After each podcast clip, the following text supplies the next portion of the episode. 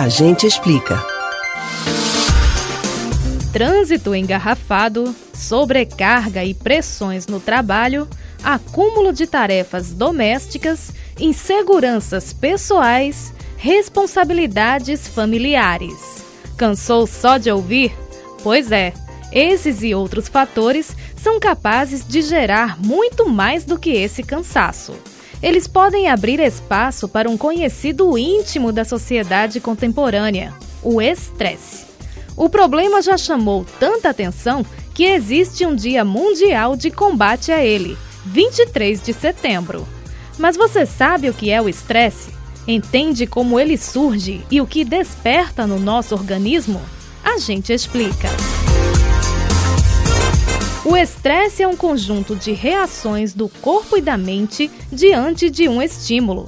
Em uma situação desafiadora, o organismo se prepara para fugir ou lutar. Esse estado de alerta é criado por doses extras de hormônios como adrenalina, cortisol e norepinefrina. Eles nos transformam momentaneamente em verdadeiras máquinas de combate. O coração bate mais rápido, a respiração fica mais lenta e as pupilas dilatam. O problema é que a exposição constante ou muito frequente a essas substâncias prejudica a saúde e pode se tornar um quadro crônico. Entre os danos mais comuns estão a perda de qualidade do sono, alterações no apetite, apatia, tensão muscular, dores de cabeça, taquicardia e queda de cabelo. Inclusive, sobre as madeixas, a ciência confirma o que já dizia a sabedoria popular. Estresse deixa os cabelos brancos mais cedo. Isso porque a produção excessiva de alguns hormônios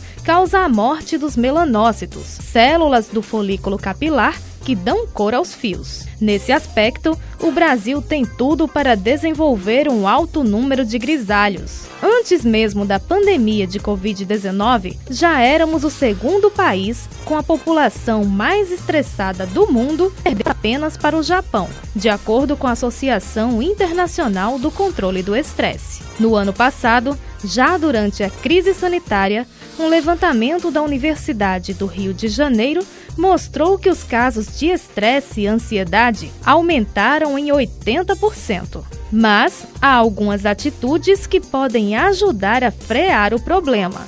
Estabelecer uma rotina em casa ajuda a ter algum controle do dia a dia e traz sensação de segurança. Outra dica é investir em um sono de qualidade, evitando redes sociais ou informações estimulantes antes de dormir que atrapalham o descanso. A prática de exercícios físicos e uma alimentação saudável também são aliadas nesse processo. E tem mais um ponto importante: a forma como encaramos as situações. Os humanos são os únicos animais que se sentem ameaçados por perigos meramente imaginários, que podem ou não se transformar em acontecimentos reais. Se você perceber que todas as suas tentativas de controlar o estresse não estão funcionando, existem ainda profissionais que podem ajudar. Você pode ouvir novamente o conteúdo desse ou outros A Gente Explica no site da Rádio Jornal